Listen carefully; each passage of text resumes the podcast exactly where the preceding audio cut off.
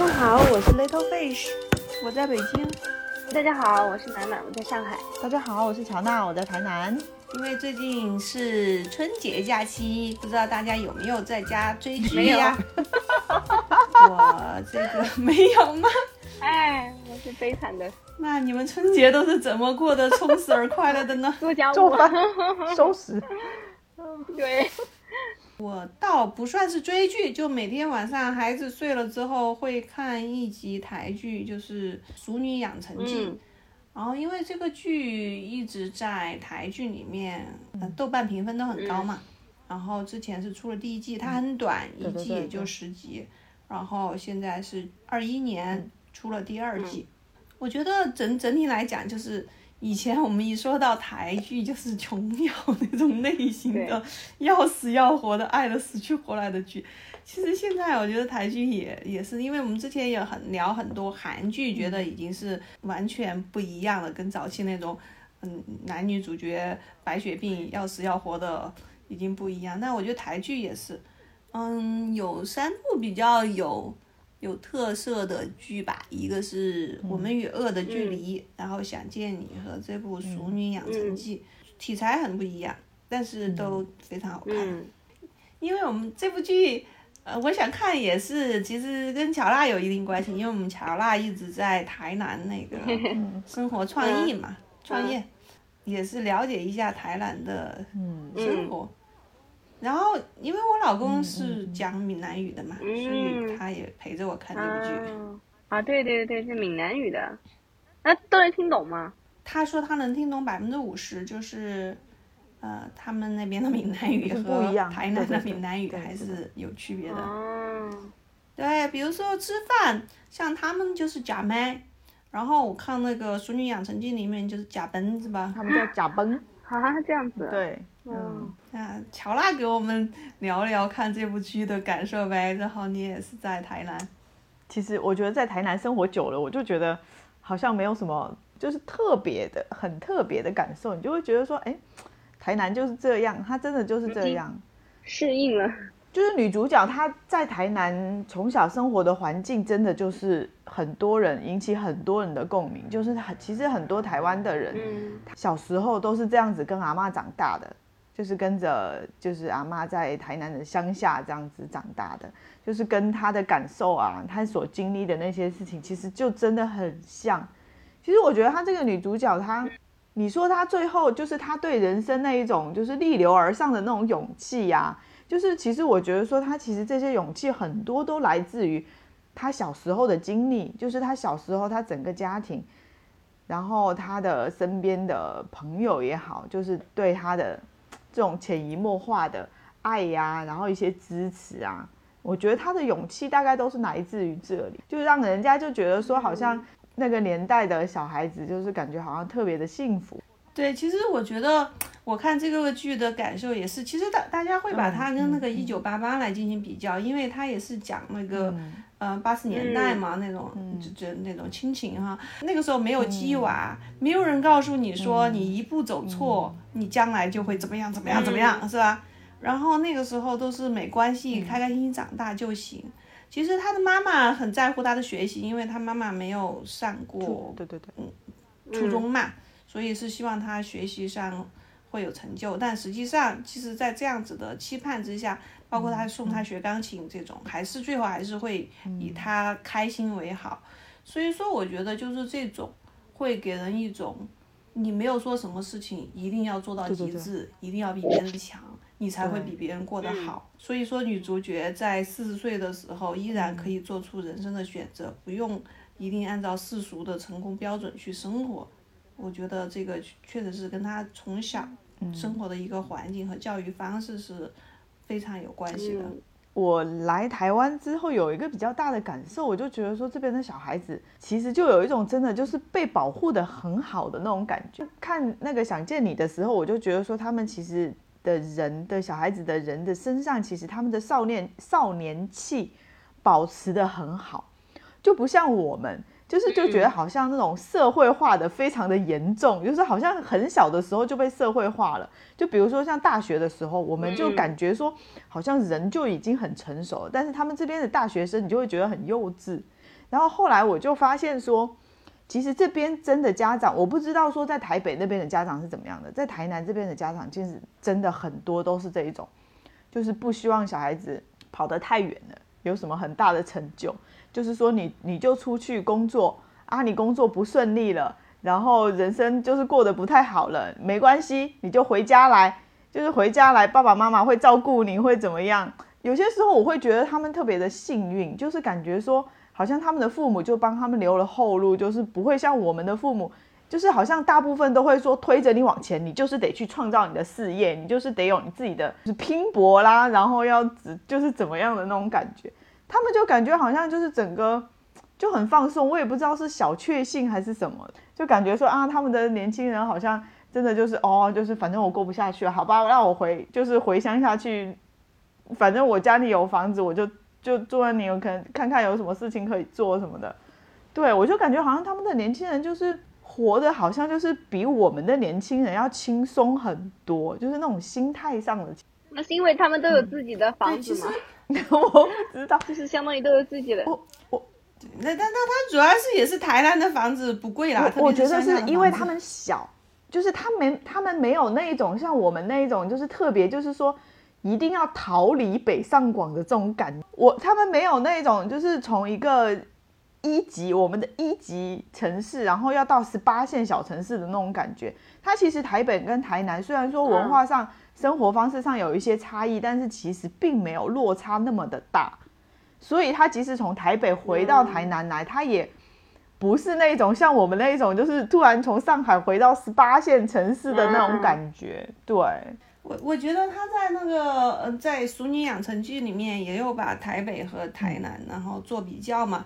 就是女主角然后去台北念大学，然后在那边一直打拼到四十岁，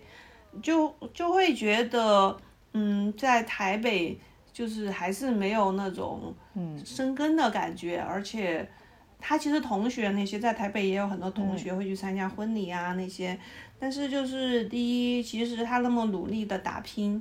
前提条件是他不属于那种很精英的人群嘛，因为从小就是家里对他要求也不是很高嘛，就是考一个普通的大学出来做一个呃行政行政的工作，嗯，也可以表面上过得挺光鲜亮丽的，但是像买房之类的事情就是很难靠一己之力做到的，其实跟跟我们在一线城市的人很像。有时候也会很孤独。她其实跟她的那个男朋友，嗯，准备结婚，男朋友家里也可以给他们买房啊，房也给给他们买好了，就是马上就能够，哦，过上一种就是说农村女孩，然后在大城市站站稳脚跟，然后嫁的挺好，然后当选择当家庭主妇那样子的生活。但实际上就是在这样的情况下，其实，在四十岁，她也没有。去按照这种世俗意义上的这种美好的生活去过，而是选择了自己回那个台南嘛。有，我觉得是有两件事情的诱因，一个是她那个她的婆婆的控制欲比较强，因为房子是她婆婆买的嘛，然后装修风格呀什么之类的，然后包括她的穿衣风格，然后就。因为她婆家也挺有钱的，然后就说也希望她以后就不要工作了，因为她就是行政嘛，你行政工作又不能升职成什么样子，可能对一些人来讲觉得这样挺好的呀，是吧？但是她就不太觉得这是她她想要的人生，一个自己不能掌控的人生。另一个就是跟她跟她男朋友已经三四年了嘛，就是很稳定，其实已经没有那种爱的那种激情了。她。其实也说不清楚他是不是还那么爱她，在这两件事情上，他就选择主动提出来把婚给退了。我觉得这个还是很需要勇气的，就是很多人其实到了四十岁的时候，可能会觉得啊，这是一个很好的结婚对象嘛，虽然是个妈宝男。但是对方家庭条件也很好，然后人也挺好。她她男朋友人没本身没有啥问题，人也挺好的，对她也挺好的。实际上你想想，这是你想要的人生吗？其实这个片也是一个女性意识觉醒的一个片嘛，就是她没有那么很很直接的去说打着一个女权主义的一个旗帜，但是她这个女主角她做事情还是会有自己的想法。就是她还是从自己出发，而不是从世俗所定义的一个女性应该怎么样过才是幸福的人生来出发来考虑问题。对，我觉得这个还是很，确实是很有勇气的，而而且就是至少在目前的话，我觉得在就是中国大陆，至少目前可能是看不到影视剧这么去表现的嘛，大家可能会觉得这个。在大众看起来还是太过于太过于另类的一种一种选择。对它其实它是一个轻喜剧的形式，它没有把这么沉重的一个话题用一个很尖锐的社会矛盾去表现。他他整个基调就是很搞笑的，是一个轻喜剧。但是其实他他的每一个事情，他都其实是在描写一个很深刻的被社会经常所忽略的一个女性的困境。我前两天才看了一篇文章，就是讲那个。大概就是接近四十岁的女性相亲的故事嘛，就是结合我身边的一些朋友的经历，我就就觉得真的是现在至少在中国大陆真的是太难了，就是对于这个年龄段的女性，感觉是非常非常的不友好。就或者是也是因为他们去都是嗯想要去使用的那种相亲网站的服务嘛，然后就发现说就真的真的就是按照年龄来对女性进行一个。嗯，怎么说就明码标价一样的，就是就直接你过了一个年龄段以后，就完全是不会被就是小于你的男性考虑的，然后就只能是那那些可能年纪要大很多的男性，然后有很多人也不见得有什么共同语言，但就总总之就整个的情况变得非常非常被动。反正那篇文章看的我是觉得挺难挺难受的，因为包括我也有朋友。呃，其实也是属于在相亲的这种状况嘛。嗯。嗯，就我我我就感觉真的就挺难的，就是如果说，如果说他就是呃不婚就算了，是吧？就是我觉得就就选择自己过好自己的生活，但是呢又迫于家庭啊各方面的压力，然后又要去相亲，但你就会发现在整个这个相亲市场上，嗯。就这个年龄段的女性，真的是社会对对他们真的是太不友好了，太多恶意了，就就完全没有办法说在一个平等的一个呃起点上面去去认识人，然后去呃认识朋友，然后看看能不能开展一些呃浪漫关系，对吧？就就太首先那个起点就太不平等了。对，我觉得这个剧有意思的一点就在于，嗯，这个女主角儿。他不是一个不婚主义者，然后呢，她也又不，她也不急于去结婚，就是说我过好我自己的生活，然后我有碰到好的优秀的男士，我们就可以恋爱。如果没碰到，我也不需要去强求。我就觉得他这种 心态特别好，就是就是你先过好你自己的生活。其实你看，他是他他甚至定位的他不是一个普通女性。他定位的是一个世俗意义上的意义上的 loser，因为他出来他就说嘛，就是他四十岁了，没车没房没老公没孩子，然后到了四十岁之后，不是跟男朋友分手了之后，因为因为她男朋友误会，然后闹到办闹到公司去，还把工作给弄丢了，就成了一个没车没房没老公没孩子没工作的一个女性，嗯，就是一个人生的 loser 嘛，就是社会。意义上的 loser，但是她就回到了台南，一样把自己过得过得很很有意思啊。他没有说一定哦，我我回台南我又又又怎么样，我要把自己过得很成功怎么样？他就是过好自己一天嘛，就想到哦，诶，到了台南，然后嗯，跟父母能在一块儿，其实想想想自己四十岁之前离家，对父母的照顾也很少。一直还还是蛮自私的，然后回了台南之后就遇到他那个小学的时候喜欢他的一个男生离婚了嘛。其实这个男生也不是很优秀，他是一个中学中学的教练，也没车没房。我跟你说，然后我就我就觉得，如果他真的是这个设定的话，就真的很现实，就真的很现实。但另外一方面，就让人就也是觉得很很无语嘛。就是你看，最后就还是找那种同学。跟你说，我现在了解到的，就是说，因为现在九零后也是也在相亲了嘛，对吧？就是，然后你就会发现，嗯，包括我身边就是认识的呃同事里边，就是呃年纪比较小九零后的，去相亲的，发现就最后呃成的就是老同学，就往往还是这种角色啊，就根本相亲的，我就发现是不是相亲这种活动本身就是跟啊 爱情或者婚姻吧有一个本质的太过对，有个什么本质的冲突？对，其实我觉得跟我们现在大城市的工作节奏太忙，然后你的个人闲暇时间太少，你所能建立起来的社社交圈有限，这也是有很大的关系的。对，你你在那个二十岁的时候，大家都没有结婚的情况下，你周围的人因为都没有结婚嘛，所以说这个概率是很高的。你在四十岁的时候，本来没有结婚的人就很少了。是呀，我那我就我就觉得啊，真的是挺难的。对我我我是觉得一个女性，你到了四十岁没有结婚的话，是不是结婚一定还是你的必选项？就是考虑的的那个方式会需要有一些变化了，就是你不能再去强求这件事了，你就只能抱着说，我如果真的遇到了对的人，那我就结婚吧，不然我就自己过吧。对他这个连续剧的设定就很有意思嘛，就是说他回去之后碰到了。碰碰到他同学嘛，然后两个人在一块儿之后，然后这个女女女生怀孕了，怀孕了，她觉得她并不是一个很合格的可以做妈妈的时间和准备状态，她打算去把孩子拿掉，然后也没有跟这个男男主男生说，然后但是实际上她去了医院之后没有拿掉，回来男生就很生气嘛，就说在你的计划里面从来就没有我，你想做什么你就做什么，然后就提出分手，然后他俩就分手。分手之后，这个女主角又打算自己把孩子生下来。是，当然，整个对于她的压力就很大。她本来在台北，嗯，存了点钱，回来买了一个房子，自己搞得很很很喜欢。但是想到马上生孩子就要卖房子呀，这种事情，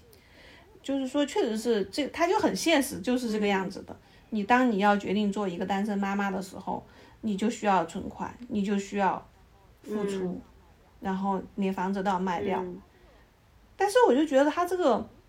他就没有那种很狗血，你知道吗？啊，孩子都有了，我也决定要生下来，那两个人就一定要走在一块儿，然后组成个家庭。对，分手之后，这个女女生也没有说，哇，我好悲惨呀，我还怀孕呢，我我四十岁刚刚找到，刚考完导游证，刚找到工作，然后又怀孕了，然后嗯，男朋友还要跟我分手，我就要死要活的，也没有这种桥段，然后就。就生活就继续嘛，该干嘛还是干嘛，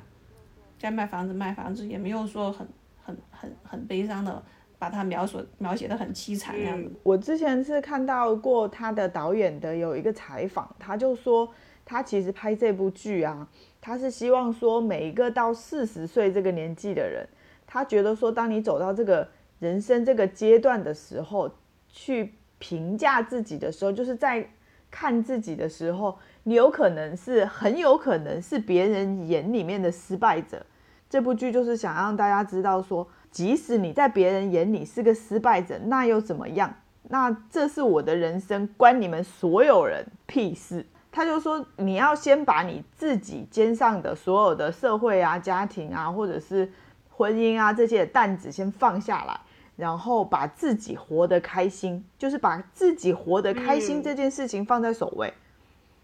我觉得她其实里面的女主其实就是这样嘛，是啊，对她就是我我要不要生小孩那是我的事情，因为我们还没有结婚嘛，就是我愿意生或者我愿意不生，那我现在就算你有没有跟我在一起都没关系，反正我这个小孩我自己决定生下来，那我就是要把他好好的养大这样子。就是到人生这个阶段的时候，你别人的看法已经不重要了，我就是过我自己的生活的。我们在一起的时候，我可以不要小孩；我们不在一起的时候，我可以要小孩。我完全没有必要按照这个社会结构，就是我们在一起的时候我要要小孩，我们都不在一起了，那单身母亲是很痛苦的，我就应该把孩子留掉。没有这样子的呀，我觉得我该我我想要，我觉得我没有准备好，我就不想要小孩。我觉得我准备好了，那我就要小孩。如果说一个社会它的文化是这种更加偏向于个人主义的话，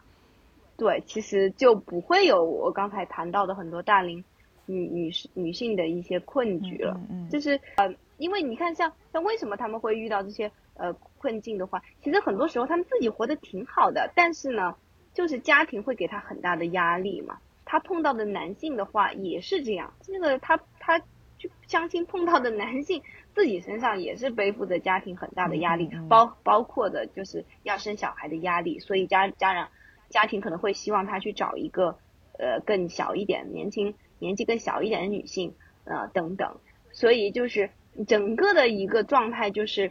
都很不自由嘛，所以就是在这种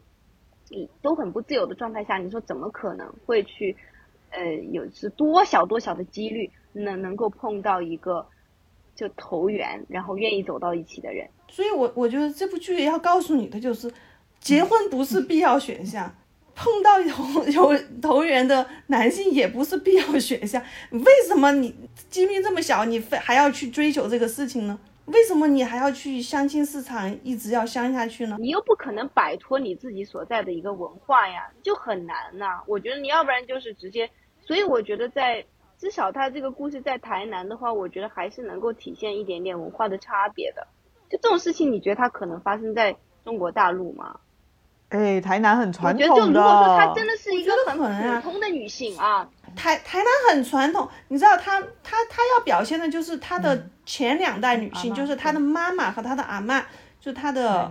这就是什么，就是奶奶，是吧？这这两代女性就是经历非常传统的，她非常守旧，就是那种你你竟然还那个不结婚，他当时一开始就是说他要结婚了嘛，然后发喜帖，然后他爸妈都很高兴，然后就就都跟邻居来问到的都是什么时候喝喜酒啊，很高兴说马上请你们喝喜酒。后来他退婚之后都不敢跟他爸妈说，他回到台南都不敢跟他爸妈说。就是这样子的环境啊，不是说是很开明的一个像欧美那样子的环境。其实，所以说，我觉得导演他把它设定在台南也是很有意思的。就他并不是说我设定在一个特别开明的，根本就不就我结不结婚关你们屁事，不是的。那里面的亲戚邻里关系很复杂的。对他就是想要说，你个人得把你肩上的东西放下来。对，就是导演之前我也是觉得说他想。就是他在一次采访里面，我印象非常深这句话，嗯，这就是你个人的选择啦。你在社会，对啊，就是在社会中，你作为一个个体的选择，对这个社会对你不友好，文化对你不友好，关键在于你怎么去去处理这些事情呀？你怎么去选择呀？这个女主的环环境确实很难的呀。你你所以说，我觉得这个片它拍出来的意意思，它并没有就是说一味的就去。说这个女性中有多多大的困境，他他是把这种困境演出来之后，然后他也给出了解决的方案，给你另一种思考的角度，另一种活法，又未尝不可呀。而且他并没有说你你如果像他这样选择了生活，最后会啊你一个独生女性，然后又做出了什么事业很成功，她也没有没有走这个路子啊。她最后她最后还是那种。乱七八糟，就就就什么鸡飞狗跳的前途未卜是吧？嗯，鸡飞狗跳的。但你会觉得他过得自己过得开心就好？那一种什么平凡女孩，然后最后变成大女主那一种路线，不是？他就是一些很琐碎的东西。嗯，从头到尾都是一个很平凡的孩子。其其实这就是典型的一种，就是说，呃，回归到就是。人就是目的，对吧？嗯嗯嗯，这种哲学观念的一种人生观啊，就是说有生活发生什么事情，我去解决啊，对吧？有问题我就去解决啊，然后我当下做了一个决定，然后我就接受它带来的后果，也没有什么好后悔的，也没有什么在那儿使劲儿自责，或者是去跟跟别人去比较的，也不需要向别人解释什么。对，其实我我我觉得这个肯定是最对。最好的一种生活状态，对。但我就是觉得说，每次比如说像这种啊，过年过节啊，或者说你去跟这个啊，去跟这个大家庭去互动的时候，嗯，就会很难去摆脱啊，他那种想要规训你的这样子 一一一个企图，是不是？他他大姑姑就是那么烦的人呐，每次就就说他呀，可难听了，他俩也吵啊。那有什么关系呢？那我的生活关你屁事呢？真的，台南其实真的很传统的。嗯，我觉得他拍出来的意义就就是说，在这样子的东亚这个文化这个语境下，你这种选项，嗯嗯，你你你可以每次做决定的时候，你是到底是要去迫于这个文化压力，然后去走世俗意义上的路，还是说从你自己内心出发去选择你想要的路？而且你做完选择之后，确实前途未卜，那又怎么样呢？对，这这这这种心态，我觉得对于中国中国人来说，真的是对吧？太不容易去去去接受了，因为从小我们 教育的都是要选择一条稳妥的道路嘛，对吧？所有父母的这个职责就是帮助孩子在人生的紧要关头走对那几步，对吧？然后让他们之后的生活尽可能的减少风雨，少吃点苦，摆脱这种心态的影响，要要能够真正的去去去跟自己和解，然后。对吧？然后勇敢的就是去去就接受 whatever，然后我自己的生活，我怎么样都是有价值的，对吧？你别人轮不到任何人来插嘴，就是亲人也不行，是吧？就是要要要，但我觉得走到这步真的好难，我觉得需要真的需要很大的勇气，而且需要不断的不断的抗争，才会才会有，不然稍不注意就被。被别人给打败了。对啊，所以说他他会不停的演他小的时候是怎么样一个家庭状况，这种反精英教育的理念，就是这种反精英教育下来的孩子，或许不是世俗意义上的成功，但是他永远可以活得遵从自己的内心。你说他你他要是那种从小，对吧？就是标准答案教育出来的孩子，是的，是的，那那不是就是那就是按别人的，很容易就受到挫挫折。而且他会按照别人的标准去生活，对，因为他就是要标准答案嘛。所以，我我就想到我们上一期讲的那个，你用别人的眼光做的判断，其实你就是一种被奴役的状态。对，就我真的现在我是有一种深刻的感受，就是有一些亲子关系是无法和解的，有一些父母他在这个年龄的时候，就是他他是更没有办法改变他自己的价值观。就他就会认为，比如说我打一个比方，那他可能会认为我所有的人生价值，对吧？我所有人生价值就是要看到我的孩子结婚生子，是吧？就如如如果说我的孩子没有能做到这一点的话，我就会觉得我的人生毫无意义。然后呢，那你说你在这个时候你要教育他吗？简直就是不可能。我就发现，就是你不可能让他改变这种这种观念。那这样子的话，就是这种亲子矛盾真的就是不可调和呀。就所以，我我个人会觉得，对有一些亲子关系的矛盾，我我觉得是比较悲观的。就真的很有可能，就那就如果说在像作为我们这个年龄段的人，如果遇到这种亲子问题，我真的是觉得就是就只能接受有些东西，它就是不不会有像电视剧里面那样子的和解的一个大结局。结合我们那个现在这种减负啊，我觉得其实就应该拍一些这种反精英教育的这种这种片儿，这种嗯这种家庭教育的片儿。嗯，啊不行啊，那这 让大家看到另一种可能性。这种怎么行呢？现在拿谁还谁敢说躺平呢？对啊，父母的焦虑，然后最后孩子焦虑，然后你不就一代一代的焦虑下去吗？但是现在就是要你焦虑啊！你不焦虑哪来生产力呢？你都躺平了，你干啥啊？我们一开始看这个片儿，觉得如果放在那个大陆，可能过审不了，是吧？你都四十岁了，然后哎呀，马上就要结婚，眼看着国家又要有一个人口出生，你这个时候放放弃那个，放弃那个什么呃结婚，然后自己回老家去过单身生活，觉得这个应该是国家现在不鼓励的。但是你人家这个剧到最后，人家也生孩子呀，是吧？就是我单身，我也生孩子。对，其实，其实我真的觉得，就是如果从一个提提升出生率的角度，我真的觉得我们应该放开这种单身生育。他就在，我觉得他他就在于，就是你你没有这种焦虑养育下的孩子，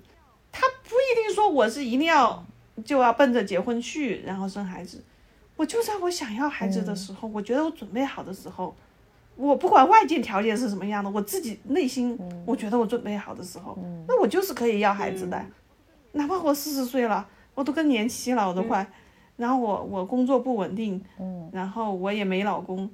我觉得就是国家的社会福利得跟着台台南的生活，然后不要把大家搞得太焦虑。台南的生活水平真的很低，但是我觉得作为女主来讲，首先她她在四十岁的时候是。他是有一定的经济基础的，只是以前他把他钱都拿去买房子去了嘛。我觉得他这种跟那种年轻的时候的那种单身妈妈本质上还是不一样的。就就是咱们经常说美国那些黑人嘛，就是很年轻的时候，然后就怀孕，然后男的也不负责任跑了，最后就一代一代的这种循环在贫困圈里面循环。我觉得像他这样子，其实他虽然是单身母亲，把孩子生下来，即使他。没有男人管的话，她也能把孩子照顾得很好的。嗯，因为她是经过深思熟虑之后生下来的。嗯，台湾能拍一部这样子的剧，我觉得真的是对于这个女性生活的探讨力度还是蛮大的。不像国内的剧，就是没有给出生活的其他可能性。任何一部剧，它都是按照现在的价值观的走向在走。反正女的啊，怀孕被男的抛弃，就一定是会很悲惨的。女的到了四十岁没嫁出去，就是就是过得是各种凄惨。嗯，比如说像父母啊、亲友啊，就确实是出于对你的关心啊，就觉得你一个人似乎是应该会更加的难过一些吧，对吧？很困难一些，所以就希望你能够早点找到另外一半。但其实这种想法也确实是一种，只是一种呃呃 assumption，对吧？完完全是一种。武断的一种推测，凭什么你就觉得人家一个人就过得比你两个人、三个人要更不好一点？你如如果你你去掉这种对他们的所谓的同情的话，那就是所以真的是同情心是很要不得的一个东西呢，就是 不要同情心，是要同理心。那你你就站在人家的角度，我觉得他，我觉得他们都不是同情，知道吗？我觉得他并不是真心的同情。比如说你一个七大姑八大姨的，看到你，呃，一直没结婚，他是真的同情你吗？他真的就是多嘴，你知道吗？嗯，对呀，因为这个片子很难得的就是他还他还有去探讨他们那个前两代人嘛，就是他的奶奶和他的妈妈，他通过一层一层的展开，然后去探讨这两代女性。嗯。其实他妈妈很有意思，他妈妈也是经受这种传统教育的，但是最后你想想，他的女儿是一个四十岁还不结婚，没有结婚，要要承受亲戚邻里多少异样的眼光，而且他的儿子是个同性恋。他从高中就发现他儿子是同性恋，但他一直没有跟别人说，然后他自己到处打电话，什么妇女薪资啊，去问这是怎么回事儿，因为之前也不理不理解这是这是生病了吗，还是怎么回事儿，能怎能能能不能医呀这种。你想想，他妈是一个，他的设定是一个文化水平并不高，然后天天在家的家庭主妇，但是他对于孩子天天。也是希望他孩子能成才，骂他们啊那些。但当遇到真的这种人生大事儿的时候，他就说：“那我就想啊，妈妈就是你们最后一道后盾了呀。”嗯，他我觉得他那段说的特别好。他说他儿子，他当时觉得他儿子是不是生病了呀？然后也不敢也不敢问周围的人，他就打电话，嗯，去那些什么机构问嘛。后来就去了解这个，发现同性恋不是一种病，就是是正常的。有些人就是这个样子的。他就想，他说他儿子多可怜啊，就这种事情也不能跟任何人说，那那妈妈就是他的最后一道防线啊。我觉得就应该多一些这种这种的理解。对呀，那传递更多的这种。是这样。那这这个这个真的就是很很很，这这如果有一有这样子的妈妈的话，已经算是非常幸运了嘛。这真的就是她是一个很有同理心的妈妈，很台南的，就是真的就是。其实其实那种母亲都是爱自己孩小孩的嘛，但是她可能更多的是受这个社会的价值观的裹挟嘛，然后让她做出一些自自认为是为了孩子好的事情，然后去逼迫孩子进行改变啊那些，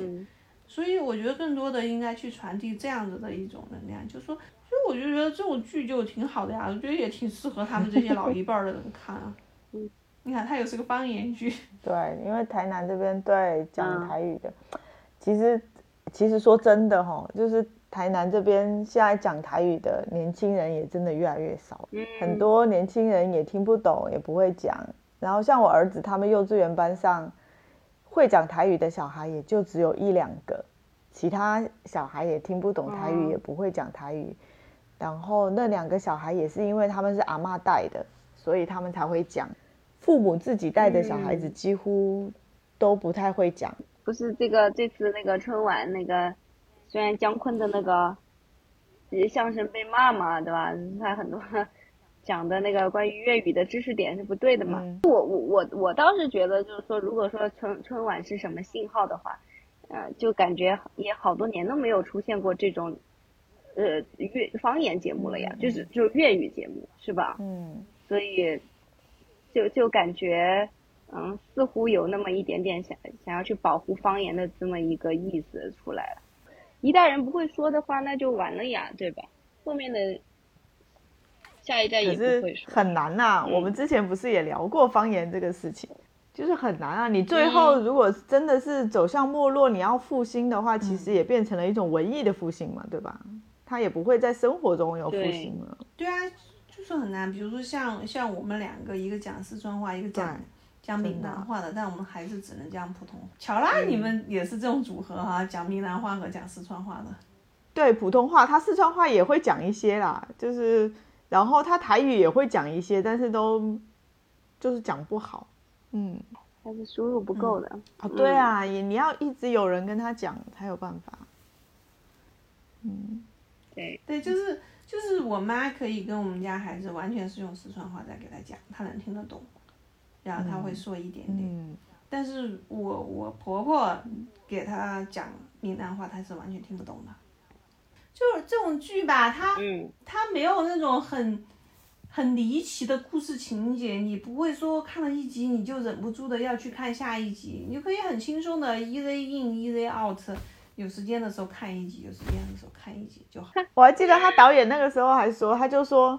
他绝对不想要拍一部这个什么去追梦啦，然后去励志啊，什么嫁给总裁啦，然后回台南开了一个什么文青咖啡馆啊，然后就是发扬什么 就是那种地方文化啦这一种。他说他根本就，他说他绝对不会拍一个这样子的剧，然后他就是希望说很真实的生活，就是你。这个片子看到最后，你都会为这个女主角感到担心，因为她真的就是很真实的人的生活，就是她真的就是前途未卜的。对，你根本不知道她下一步的生活是不是会遇到困难，是不是会顺利。嗯，那个就是很真实的生活。嗯，但是你就会看到她那种性格，就是不管遇到什么事儿，她都能够活下去，开开心心的活下去。对。有什么关系？嗯，哦，真的，我觉得，嗯，他真的就是，像他卖房子这一段，就他那个房子，他买下来之后是自己一点一点装修的，买每一个东西都是他自己精心挑选的，但是很现实嘛，就是你要当一个单亲妈妈就要卖房子，然后，然后他也没有说很纠结要演他这买房子有多纠结啊。去一堆回忆杀，怎么当时有多喜欢这个房子，现在有多苦逼？没有，就就很简单的一个场景，就是说，哦，他要开始卖房子，然后他那个那个孩子的爸爸过来问他，哎，你你不是很喜欢你房子，为什么要卖？他说，因为因为养小孩要钱呢，就就就这么简单。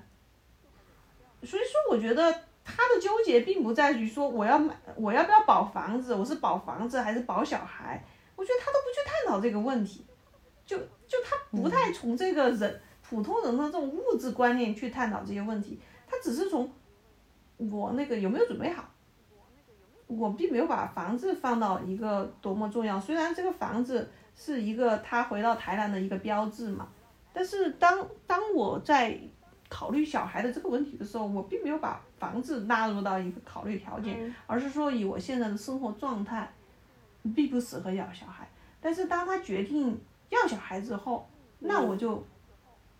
怎么把我这个状态调整成为了养小孩的一个状态嘛？就是该卖房子该卖房子卖房子，该该该好好生活就好好生活，就是不去煽不去煽情嘛，就是该做啥就是，对，就是来问题解决问题，嗯，就是反正就是一句话，就是你在做任何决定的时候，就是遵从你自己的内心的。不是说一定要，哎呀，大家觉得房子多重要，那我要在房子和孩子之间去做选择，那都这都不是他的做选择题，都没有这个选项了。所以说，我就觉得这个剧就是让让女主所考虑的那些问题，就是纯粹是就就像你说的，人是这个目的这个去考虑，而不是说是从大众的观念去考虑。哎，我这个决定符不符合大众的观念啊？我是不是又成一个 loser 啊？还是什么？这这种角度去去思考问题。对，它本身就是这个剧拍出来就是要来跟这种这种要给你贴标签的这种社会的力量抗争的呀。对吧？就是关你屁事儿，对吧？这是我我过我自己的生活，对，所以，嗯，你说，嗯，我就说，所以我觉得这个剧，你看起来就就会很不一样嘛，就是，就是我我是觉得台湾这几年它台剧的那个复兴啊，其实我就觉得说它其实是建立在一种。冷却之后的，就是他的，就是感觉好像大家都觉得说他好像台剧姐也拍不出什么了，然后也没有人要看了，然后所以那一些投机的啦，然后想要赚热钱的啦，那些投资的啦，那些其实都没有兴趣，那些人都走了，可能都去，可能都跑去大陆投资 大陆的流量的剧什么去了，对不对？剩下的真正还留在台湾这个行业的人，就是真正的他。愿意在这个行业待下去，就是真正爱这个行业的人的演员呐，不管是演员呐、导演呐、编剧呐，就是经历了这样子一个寒冬之后，把一些就是活不下去的一些，就是想要浮在表面上去追求一些快的那些东西的淘汰了之后，剩下的他才有办法孕育出就是这么一系列的这些这么。优秀的剧的作品出来，你说现在大陆还有哪一个导演会想要会把自己的房子卖了，然后再去 拍电视剧的？嗯，台湾这几年的的剧其实真的都还挺好看的，什么大佛普拉斯啦，一把青啦，然后最近很火的华灯初上啦，哦茶金。这些哦，口碑都真的好。哎，我也看单独上面推荐的那个《华灯初上》。哦，现在对，也是第二季正在播吧？好像，嗯。就我我觉得这个体量也是让人很舒服啊，一季就十集，其实这十集也是一个完整的故事，不像那个动不动几十集，哇，想起来就觉得累。对，而且它一集其实也不长，它不像韩剧一集那么长。对，它一集也就四十分钟就就就就结束了，嗯。